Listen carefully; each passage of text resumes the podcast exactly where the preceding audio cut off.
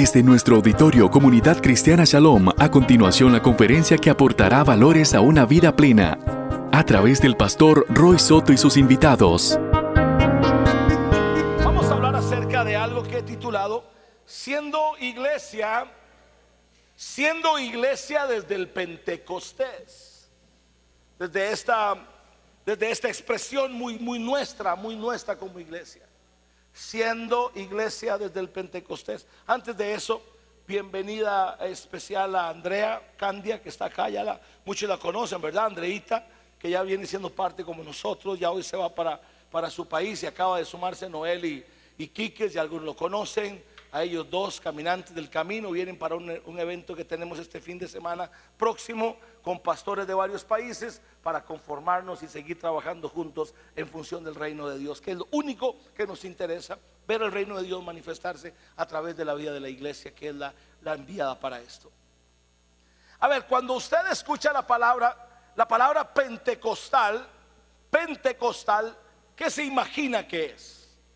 O yo le pregunto más bien, ¿es usted pentecostal? Entonces cuando yo pregunto eso, ¿qué es lo que usted define en su mente que es pentecostal? Pues tenemos como varias opciones. Hay algunas personas, hay algunos movimientos que les ofende que usted les diga pentecostales. Les ofende, no, yo no soy pentecostal. Es como por, por ejemplo hoy, hoy por lo mal que luce el Evangelio, ya algunas personas les da pavor decirse evangélico. Porque tan mal nos han hecho lucir o hemos hecho lucir el Evangelio que ya mejor decirse, mire, hay algunos que hemos llegado a una conclusión que es tan mal, tan mala reputación del Evangelio que yo prefiero decirme sapricista. Si está llegado mal. El punto es igual con el tema del pentecostal. A ver, usted es pentecostal, entonces ya no de una vez, cuando alguien le dice a uno, usted es pentecostal, a ver, rápidamente, usted se imagina, lenguas. Todo el mundo hablando en lenguas, ¿estamos de acuerdo? Pentecostal, así estos de los que hablan en lenguas. Pentecostal, a estos de los que brincan en los templos. Pentecostal, estos son los que andan diciendo siempre griticos de júbilo. Pentecostal, estos son los que cantan una música muy movida y todo el mundo grita y todo el mundo se, se ovaciona. Eso es en algún sentido lo que algunas personas interpretan que es ser pentecostal. Pero hoy quisiera, y por favor, por eso oramos antes, para intentar comunicar desde mi humilde abordaje bíblico teológico es qué significa hacer iglesia desde una, escucha, reinterpretación de lo que significa ser pentecostal. Una reinterpretación porque vamos a, a desmitificar, o sea, vamos a quitarle, vamos a quitarle varias cosas para reconocer una verdad absoluta ser, una, ser pentecostal no tiene nada que ver o no tiene mucho que ver con hablar en lenguas, danzar como loco, decir gritos de júbilo que la gente no entiende qué significa. No significa tampoco una música movedísima, no tiene nada que ver con eso. Es mucho más sublime, es mucho más extraordinario. Ahora, cuando tengo que referirme al Pentecostés y desde esa base bíblica empezar a proponerles a ustedes hoy que volvamos a entender lo que significa ser una iglesia del Pentecostés, ¿cuál sería la base bíblica? ¿Cuál sería la base bíblica? Hechos capítulo 2. Ahí estaba ahí. Juan Casoplón. Hechos capítulo 2. A ver, hay un par de detalles que quisiera compartir con ustedes. La primera es, a ver, estaba el nombre Espíritu Santo en el Antiguo Testamento. No está. Lo que está es el Ruá. Y Ruá es un término hebreo que significa espíritu o aliento o viento. Era básicamente la interpretación. Entonces, en el Antiguo Testamento no tenemos la persona, la presencia de la figura del Espíritu Santo como si la tenemos en el Nuevo Testamento. Eso es muy importante. Ahora entonces usted se preguntaría, entonces el Espíritu Santo no estaba en el Antiguo Testamento. Claro que estaba. Claro que estaba. Claro que estaba, de hecho, el concilio, la reunión que hicieron para hacer al hombre, estaban ahí. Hagamos al hombre, hagamos en una pluralización, hagamos al hombre, ahí estaban. Ahora es importante resaltar un detalle, que muchas veces en la escritura, en el Antiguo Testamento, se menciona esto como, y el Espíritu de Dios, ¿ya? Y ahora note este detalle. En los profetas, por ejemplo, del Antiguo Testamento, los que eran usados en esta dimensión profética, dice la Biblia, o los que fueron jueces, como lo fue Gedeón, Sansón y otros, dice la Biblia que el Espíritu del Señor, el Espíritu de Dios, el Espíritu de Jehová venía sobre ellos y los usaba y, y al parecer los dejaba porque no encontraba cabida todavía en el corazón del ser humano un lugar para poder posar. Esto producto de que hacía falta la purificación y la regeneración que hace el, sacrificio de Jesús. Maravilloso. Pero no nos vamos a ir ahí. Entonces en el Antiguo Testamento vemos esto, el Espíritu de Dios que llegaba sobre la gente y los usaba. Pero ahora en Jesús, en la era neotestamentaria del Nuevo Testamento, vemos otra realidad. El Padre decide, vea los roles, el Padre decide enviar a su Hijo al mundo. Base bíblica para esto, Juan 3:16, porque de tal manera amó Dios al mundo que envió a su Hijo unigénito para que todo aquel que en Él cree no se pierda, mas tenga vida eterna. Nuestra base, muchas otras más hay.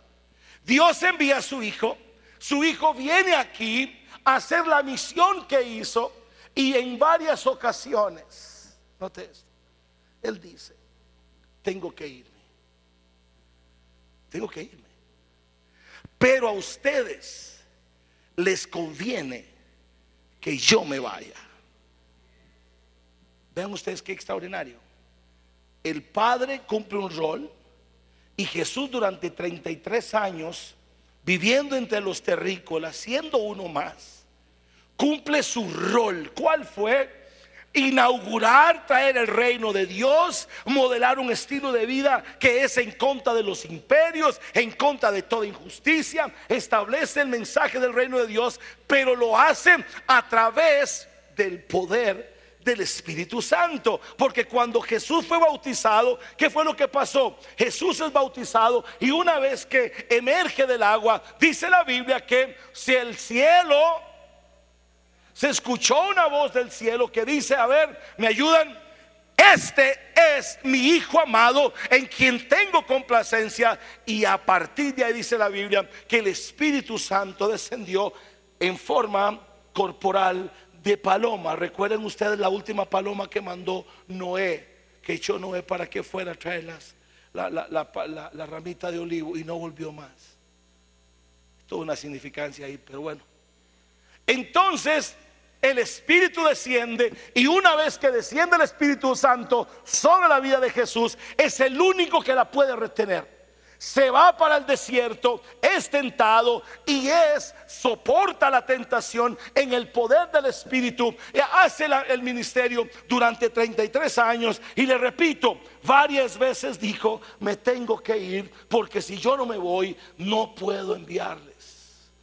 Al que va a tener otro rol en esto. Escuche eso, es muy importante.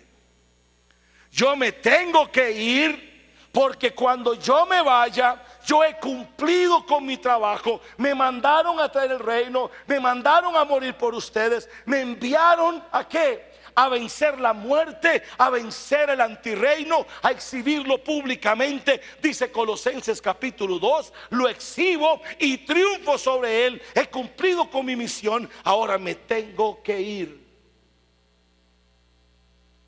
Estamos todos claros en eso. me tengo que ir y ahora que yo me voy, va a venir el Espíritu Santo, el cual los va a guiar a toda verdad. Ahora, si, me estoy dando a entender, en el momento en el que Jesús asciende, el momento en el que Jesús asciende, se abre la era de la presencia del Espíritu Santo en la vida de aquello, aquel grupo, pero todavía no había sido inaugurada, celebrada, vivida. ¿Hasta cuándo? Hasta que estando en la fiesta denominada judía, denominada Pentecostés, que era la fiesta de las cosechas o la fiesta de las primicias. Ah, qué maravilloso, a ver conmigo, ojalá. Las primicias, ¿qué son las primicias? Los primeros frutos de la tierra. De hecho, aquí hay algunas familias que siembran un par nada más, que cada vez que salen las primeras fresas, los primeros chayotes, nos lo traen a nosotros. Es una cultura de ellos bellísima. Usted debería aprender un poquito y traerme más chayotes y más lechugas. Bueno, y lo traen como los primeros frutos. En el marco, escuche esto, en el marco de esa fiesta, en el que gente de muchas otras naciones venían porque era una fiesta lindísima. Venía gente del oriente, del medio oriente, de Asia, de todo lado venía gente a Jerusalén para ver a los judíos celebrar la fiesta de las primicias que es denominada el Pentecostés. En esa celebración, 120 personas se ponen de acuerdo para ir al aposento alto a orar, a estar en comunión. Nada más.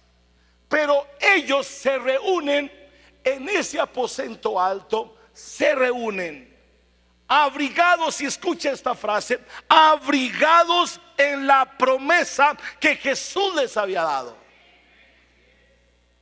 Jesús les dijo en Hechos capítulo 1, versículo 8,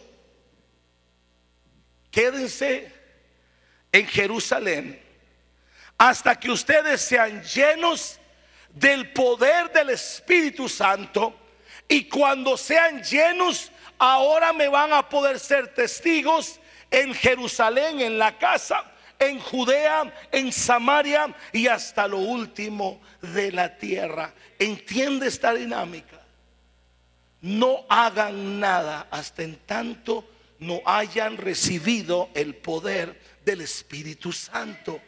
Y Jesús le está diciendo, vaya ya y van a ser testigos. Por eso yo afirmo este concepto bíblico de que la misión de la iglesia se cumple en el poder del Espíritu Santo y no sencillamente desde el conocimiento, desde el recurso, no, se cumple en el poder del Espíritu Santo. Y volvemos a Hechos capítulo 2. Por favor, ábralo en su Biblia o préndalo en su celular, en la versión que usted la tenga. Al final, el mensaje sigue siendo el mismo. Dice, estando todos unánimes en un mismo espíritu, en el aposento alto, 120 personas. Y de repente, dice la Biblia, y de repente, conmigo de repente. Qué rico sería que de repente pasara. Ustedes vieron lo que pasó antes. Hay que provocar esto, hay que provocarlo. Por eso hay que estar muy conectado con la presencia de Dios para poder ver ese respaldo.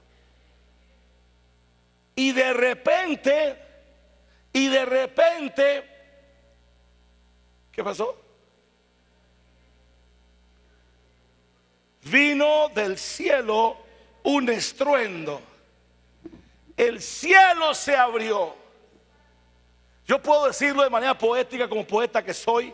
El cielo parió al espíritu de vida. Y el estruendo se abrió, el cielo se abrió y el Espíritu Santo descendió. ¿Y qué pasó? ¿Y qué pasó? Dice que se le fueron repartidas lenguas como de fuego y empezaron a hablar en, otras lenguas. Y empezaron a notar lenguas y la gente decía, esta gente está media borracha. Entonces la gente pensaba, oye, pero qué feo que hablan. no los entendemos, lo que en un momento pensó, se pensó que era un ridículo, al final cuando es del Espíritu produce el efecto para lo que fue diseñado. Dice la Biblia que se repartieron lenguas como de fuego y de lenguas y empezaron a hablar en otras lenguas y era un mover lindísimo del Espíritu Santo. Esa fue la bienvenida, esa fue la inauguración de la presencia del Espíritu Santo en una comunidad. Ahora vamos a ver esto. En 120. En 120 que estaban unidos en un mismo espíritu y a partir de ahí dice la Biblia que estaban unánimes, estaban bajo la promesa de lo que Jesús les había prometido. Yo paso a creer, y este es un pensamiento muy mío, el Espíritu Santo es misionero, él fue el primer viaje misionero del Espíritu Santo a conquistar la gente. Misionero, baja y desciende, reparte lenguas. Y de repente se pone en pie quién? Ustedes lo saben, ayuden para que no se me duerma. ¿Quién? Pedro. Y Pedro se pone en pie y dice, señores, estos no están borrachos. Pues es muy temprano, no están llenos de, no están llenos de borrachera. No, no, no, esto que está sucediendo aquí es lo dicho por el profeta Joel y la referencia bíblica es Joel capítulo 2, versículo 14 en adelante. Dice esto fue lo dicho por el profeta Joel, que en los posteros días derramaré de mi espíritu sobre toda carne, sobre toda lengua, y haré señales y milagros. Cuando Pedro dice esto, empieza otra figura. Noten esto. Ahora el Pedro que había negado a Jesús, el Pedro que había negado a Jesús ahora es empoderado con un poder tan extraordinario que hace uno de los discursos más extraordinarios acerca de quién. Por eso escuche usted que tiene, todavía se mueve cuando yo toco temas que golpean su tradicionalismo. El Espíritu Santo está para revelarnos a Cristo. Porque Pedro ahora antes no tenían esa dimensión de Cristo, pero ahora con el poder del Espíritu hace un discurso extraordinario cuando le dice es que esto es lo dicho por Cristo. El Cristo que ustedes eh, mataron es el que ha resucitado y da un mensaje evangelístico. Y tres mil personas vienen y reciben el mensaje de Jesús. Pero ¿qué pasó con las lenguas? ¿Qué pasó con las lenguas? A ver, las lenguas fueron un espectáculo. O sea, fue motivo de burla de la gente. Al final hablaron todo el mundo como loras, dicen aquí. Por eso es que esto golpea el tradicionalismo, pero edúquese. Edúquese. El Espíritu Santo da lenguas y dice la Biblia que los que estaban de ciertos países los escuchaban hablar en sus lenguas natales. Ah, escuchaban que hablaban, para ponerlo tropicalizado, que hablaban en mandarín, que hablaban en inglés, que hablaban en, en, portugués. Y decían, pero ¿cómo es que les escuchamos hablar de las grandezas de Dios en nuestros idiomas? Pero ¿sabe qué es lo más maravilloso de todo? Es la gente que estaba reunida. Porque dice, hey, no son estos los de Fraijanes. No son estos de Fraijanes, de una iglesilla por allá en la montaña. ¿Cómo es que esa gente que a la escuela si acaso fueron? No son estos galileos. Y cuando hacen esa lectura, a ver, cuando dicen Galileo lo están diciendo de manera despectiva, grosera. Como cuando aquí alguien dice, ah, pero ese es Nica. Ese salvadoreño que tenemos uno aquí. Ah, es que ese es. Y ellos dicen, ah, no son esos galileos. Sí, pero es que ahí se cumple la eficacia de la presencia del Espíritu Santo que sabe escoger, llenar y usar a los menos indicados, porque después, más adelante, Pedro lo dice, porque lo vil y menospreciado escogió Dios para avergonzar a los sabios. Con esta breve introducción de 17 minutos, Solamente quiero referirle a esto. Hoy tenemos en este lugar y en cualquier lugar donde el nombre de Cristo sea coronado como Señor. Eso hay que ponerlo claro, hermanos. Un lugar donde el Espíritu Santo está es un lugar donde el Cristo Jesús tiene presencia y tiene autoridad. Porque hay lugares que lo único que tienen es la experiencia y el emocionalismo, pero Cristo no es el Señor. Hoy queremos simplemente colocar a Cristo donde tiene que estar y vivir esta experiencia, esta, experiencia, esta, incidencia del Espíritu Santo. Ahora bien,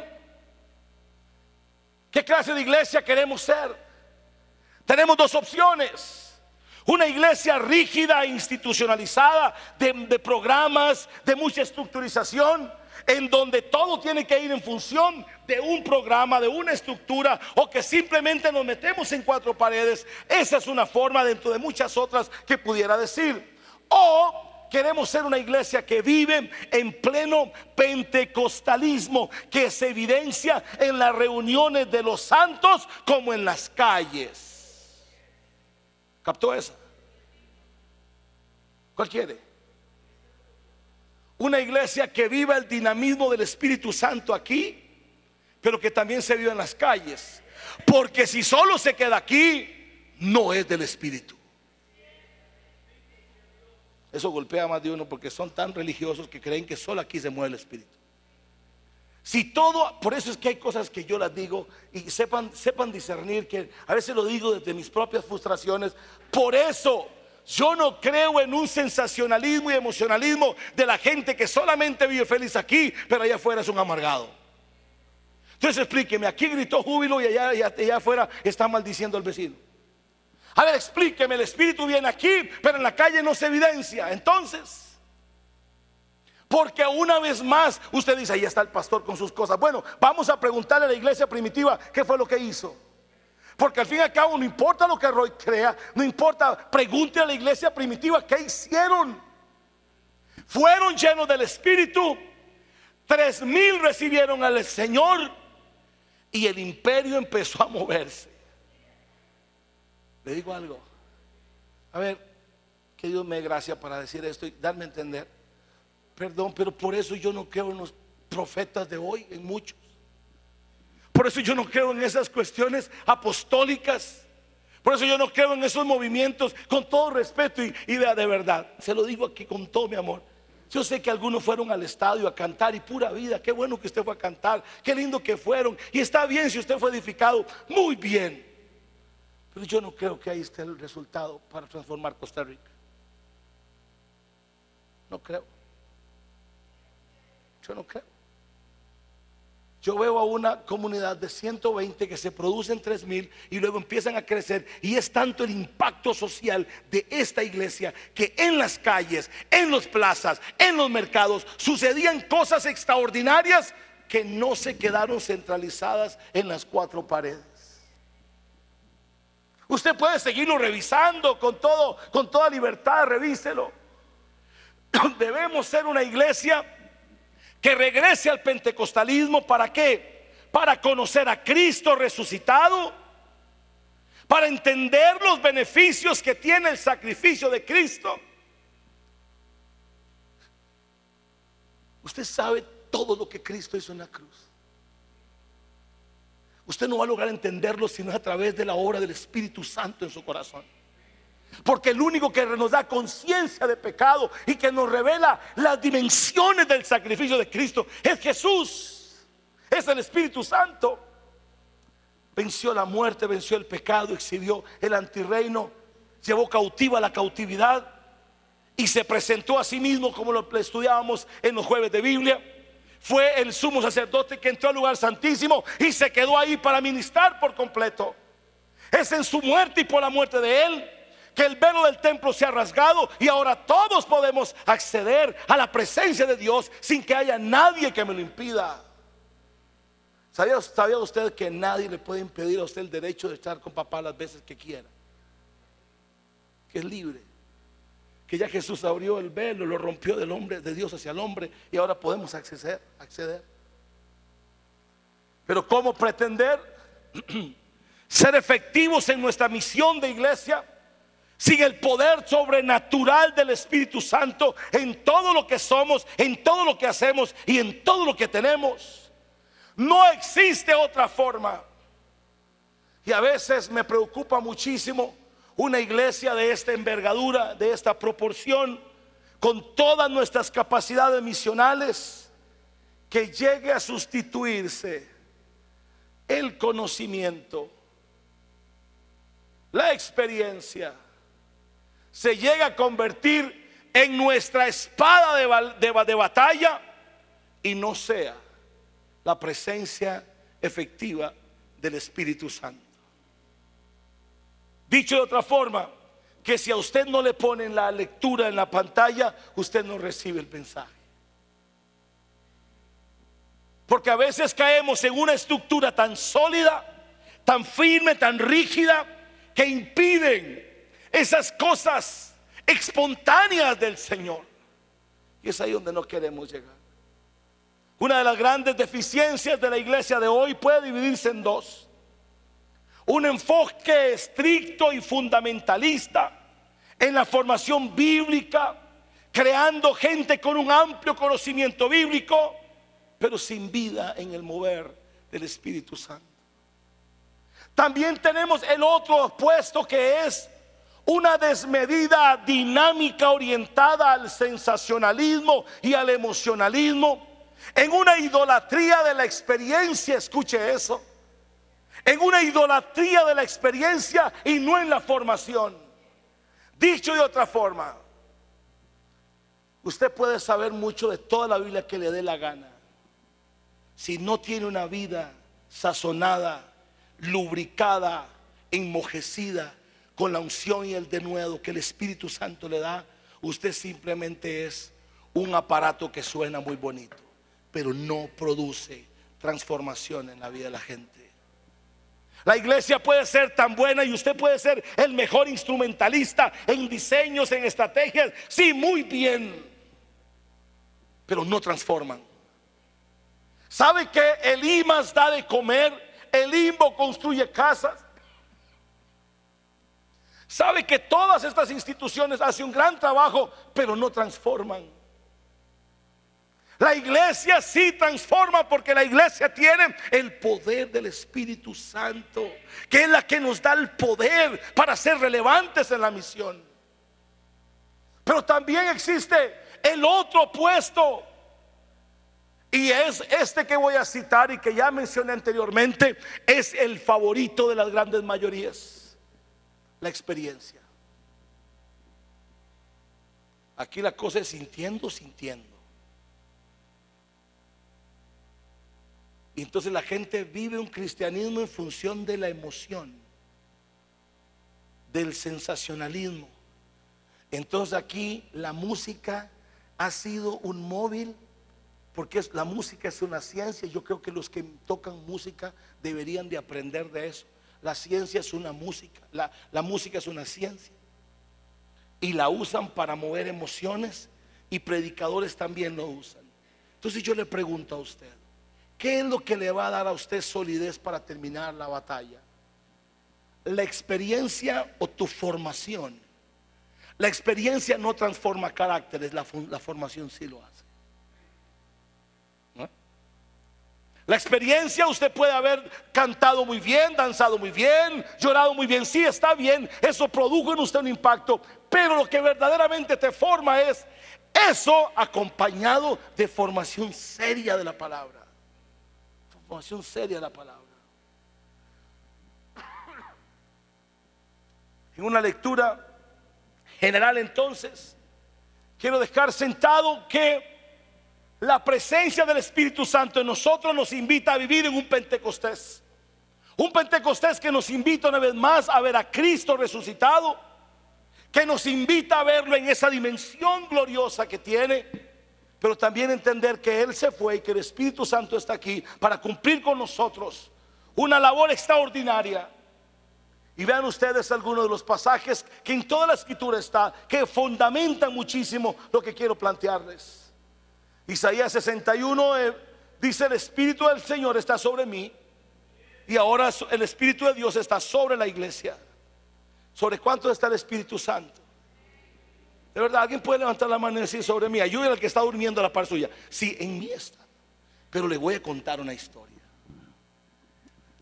Si eso que usted dice que tiene el Espíritu Santo no lo lleva a coronar a Cristo en el absoluto de su vida y no lo lleva a hacer acciones de justicia y de amor por los necesitados, yo le cuestiono el espíritu que tiene. Porque vuelvo al punto, disfrutar del espíritu aquí entre todos nosotros es pura vida. Pero ir a disfrutarlo en medio de los ambientes hostiles de miseria y dolor es otra historia y ahí es donde se pone prueba. Hechos capítulo 1, 8, ya lo dije antes, poder para ser testigos. Jesús en su declaración de quién es, dice los ciegos ven y los poderes y los pobres se les es anunciado el Evangelio. Después lo dice, después de haber sido lleno del Espíritu Santo. Según Filipenses, Jesús es levantado en el poder del Espíritu Santo. Y dice, y se le dio un nombre que es sobre todo nombre. Fue levantado en el poder del Espíritu Santo. A ver, yo no le, entiéndame, no le quiero restar ninguna atribución al Espíritu. Quiero ordenar esto. Es el Espíritu Santo que levanta a Jesús en el poder suyo y lo coronan como sumo sacerdote. Y dice, y se le dio un nombre que es sobre todo nombre, y ante ese nombre toda rodilla se doblará y toda lengua confesará que Jesucristo es el Señor, porque fue levantado en el poder del Espíritu Santo.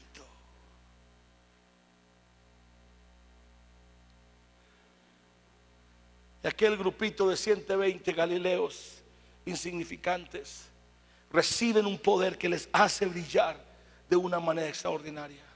Y se establece la primera iglesia, lo que se llama hasta el día de hoy la iglesia primitiva, la iglesia del primer siglo. Una iglesia que hacía estas cosas, escúcheme por favor, esto no está en las notas, pero mire, una iglesia que coronaba a Cristo, dos, dice la Biblia que tenían, tenían, Hechos 2, 40, 40 al 44, dice, y tenían todas las cosas. A ver, ¿en qué? A ver, dígame algo. Y dice, no había necesidades. Entonces dígame, ¿de qué Espíritu Santo me habla usted que vive un corazón lleno de avaricia? A ver, ¿cómo es que el Señor lo usa usted en esta tarima, pero no lo usa con su economía? ¿Cómo es que el Señor, usted dice, tengo el Espíritu sentado ahí, lo adora, y usted dice, ay, qué bonito, sí, pero eres avaro? Se me fueron los amenes. ¿Cómo es que alguien dice, tengo el Espíritu Santo y no es solidario ante las necesidades de los demás? Porque esto que estoy diciendo aquí, Hechos capítulo 2, establece la iglesia primitiva y la iglesia primitiva es una iglesia que vive en una expresión de generosidad extraordinaria. Y olvídese usted aquí del diezmo. Todo era de él. Entonces yo, es, ahí donde, discúlpeme, es ahí donde yo, la ecuación no me cuadra. Dice tener el Espíritu Santo, dice tenerlo, pero es avaro. Le gusta, nunca parece ayudando a nadie, mucho menos en su compromiso económico con la iglesia. No, pero dice el Espíritu Santo. A ver, ¿dónde está? ¿Me pueden explicar? Porque le voy a contar algo. Cuando aquella gente venían a que Juan el Bautista los, los, los, los bautizara, es un pasaje, no recuerdo la cita ahora, pero créame que en la Biblia está. En algún libro de los 76 está. Dice que venían y le decían a Juan el Bautista, nos bautizas. Y Juan el Bautista los bautizaba. Entonces los que eran bautizados le decían a Juan, Juan, ¿ahora qué sigue? Ahora ya somos bautizados y ahora qué sigue. Entonces Juan le dice, mire, ¿sabe qué sigue? El que tiene dos túnicas, regale una. Por eso yo no logro entender cómo se brilla aquí, se brilla aquí, pero no se brilla en generosidad. Yo no logro entender eso. Es la iglesia primitiva que dice que no había necesidad porque todo lo traían. Y por ahí aparecieron un matrimonio que se pusieron de acuerdo para robar. ¿Quiénes eran? Ese es el tipo de disciplina que necesitamos hoy en la iglesia. Sí, sí, claro. Y, dijeron porque los discípulos, ¿sabe? Ahora, recuerden algo. La razón principal por la que la gente traía las cosas y las traían a los discípulos era por esto. Era porque ahora que son cristianos, el imperio romano los está expropiando, les quitan los trabajos, hay injusticia y necesidad en el pueblo. Entonces la gente dice, porque tenemos al Espíritu Santo, ya Jamie, tenemos dos kilos de carne en la casa, pero tenemos un montón de hermanos que no han comido carne. Ya Jamie, lo vamos a llevar allá y otros van a traer los chayotes y la otra cosa y entre todos vamos a hacer un sancocho y vamos a comer porque ahora el Espíritu Santo me dice a mí, yo no puedo tener recursos guardados cuando tengo gente en necesidad. Entonces un matrimonio se pusieron de acuerdo porque habían vendido una propiedad, como más de uno, era que hace negocio y cierra el corazón para Dios.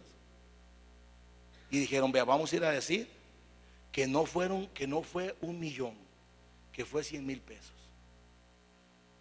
Se pusieron de acuerdo y ustedes saben, eso es la historia. Porque estos temas golpean. ¿Sabe a quién golpean estos temas cuando hablamos de esto? A quien no ha rendido su vida y su corazón a la generosidad de Dios. Y usted sabe lo que pasó, los dos cayeron muertos, Ananías y Zafira. Y luego no solamente tenían las cosas en común, ¿sabe qué más pasaba? Permanecían en la doctrina de los apóstoles, permanecían en la palabra de Dios. Ven el balance.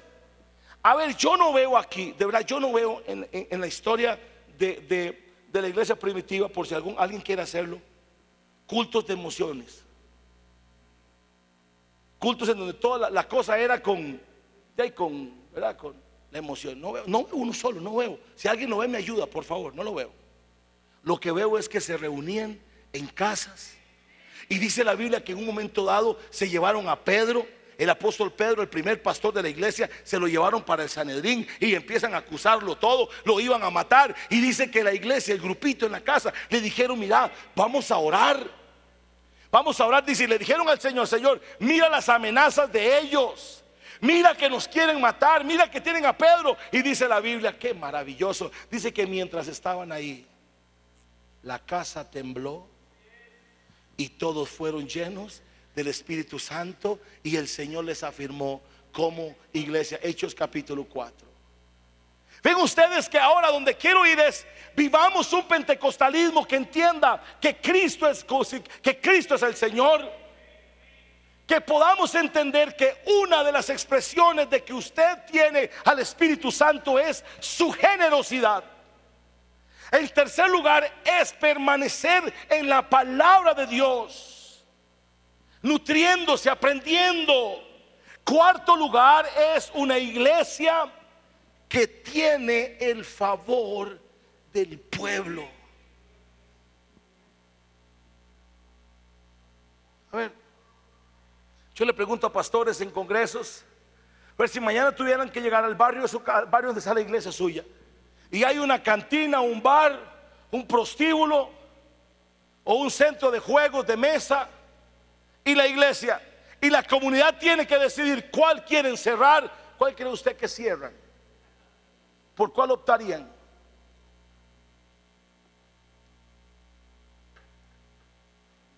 De la que agrega menos valor a la comunidad. Y estoy seguro que la mayoría seleccionará si en la iglesia porque esa no representa ningún activo. Hay frases que yo escucho aquí en la comunidad caminando con gente que a veces deseo grabarlas para que cuando hable de esto lo que vaya a argumentar no suene como muy como muy mío como pastor fundador de la iglesia, no, pero Jorge Borlos, el hijo de don Jorge Borlos, autoridad impresionante en esta comunidad, un líder político, un líder social, un tipo de que yo respeto mucho.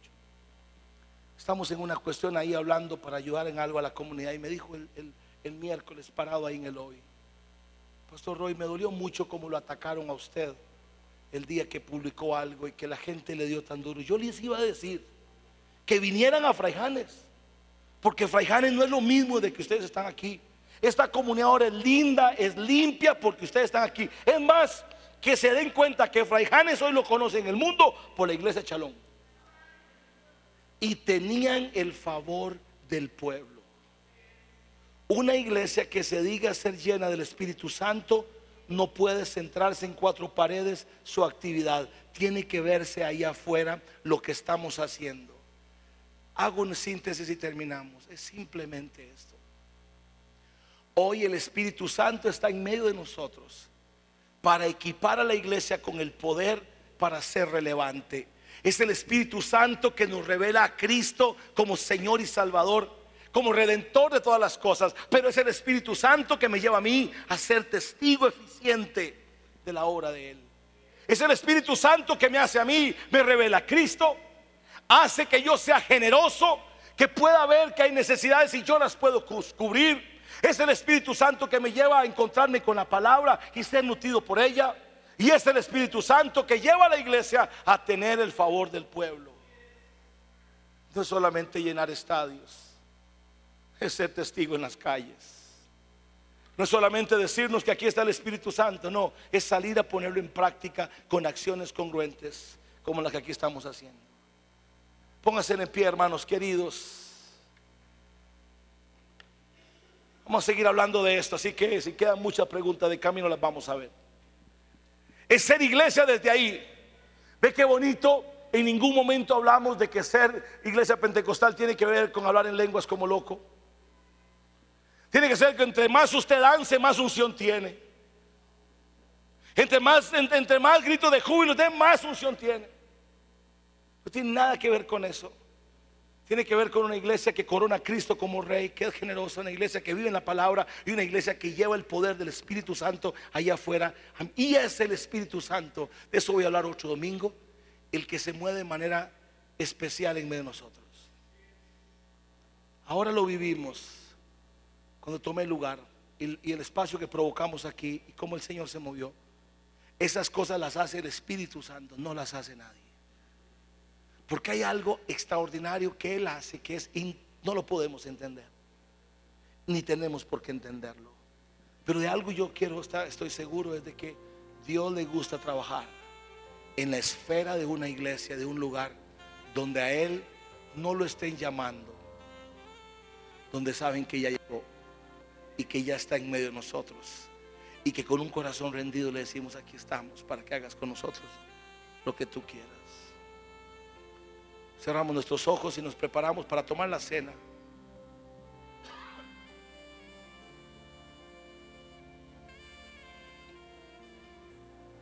Padre, en el nombre de Jesús, entrego esto que has puesto en mi corazón y otros detalles que no pude llegar, pero hoy lo que te pido, Padre, en el nombre de tu Hijo,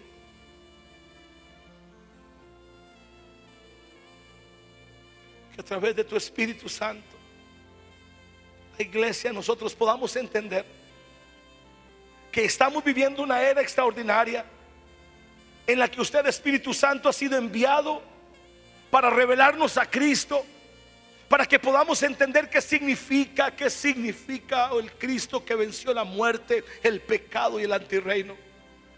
Pero también estás aquí para llenarnos del poder sobrenatural, para ser efectivos en la misión. Estás aquí para llenarnos de dones, de talentos, habilidades. Estás aquí para que tocar nuestra avaricia.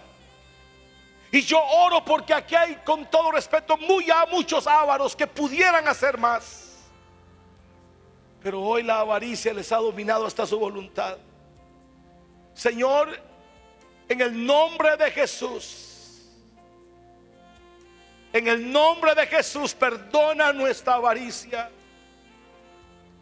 No puedo decir que tengo una relación contigo, Espíritu Santo, cuando me reservo mis recursos.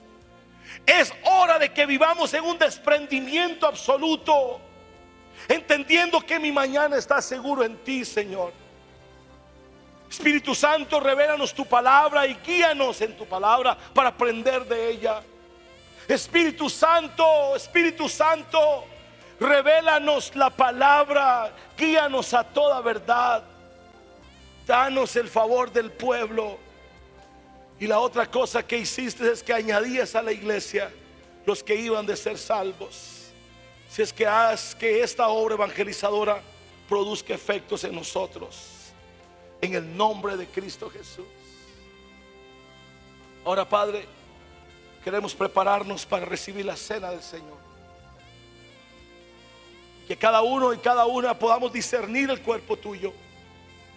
Y podamos aprender de lo que tú quieres decirnos en tu sacrificio. En el nombre de Jesús, pasen todos y todas los que quieren comulgar esta mañana.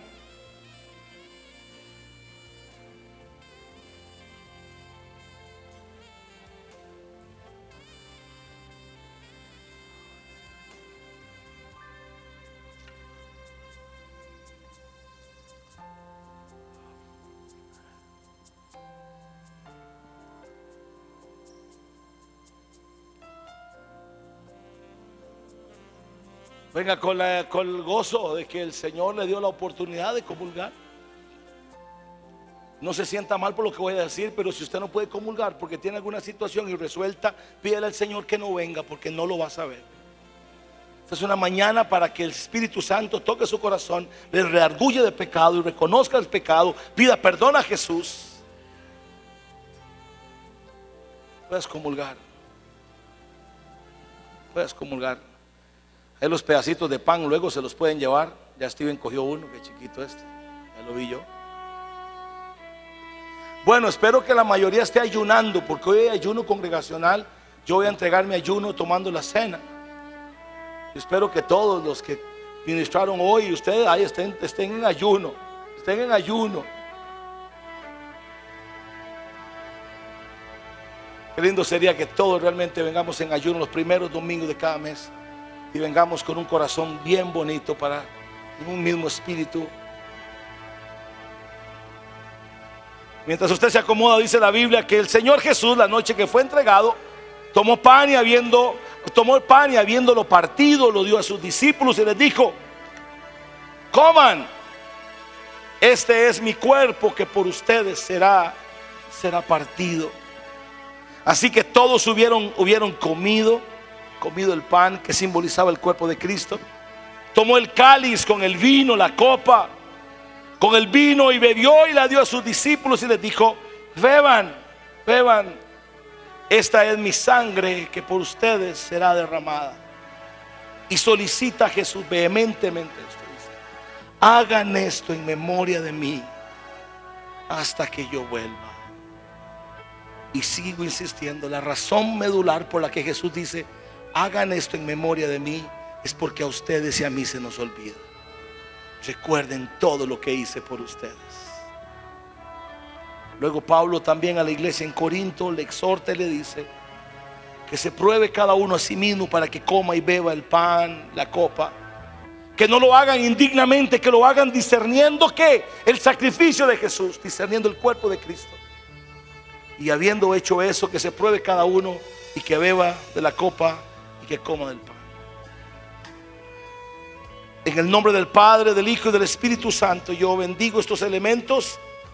Bendigo este sacramento que nos, nos invita a recordar lo que Jesús hizo por nosotros en la cruz del Calvario.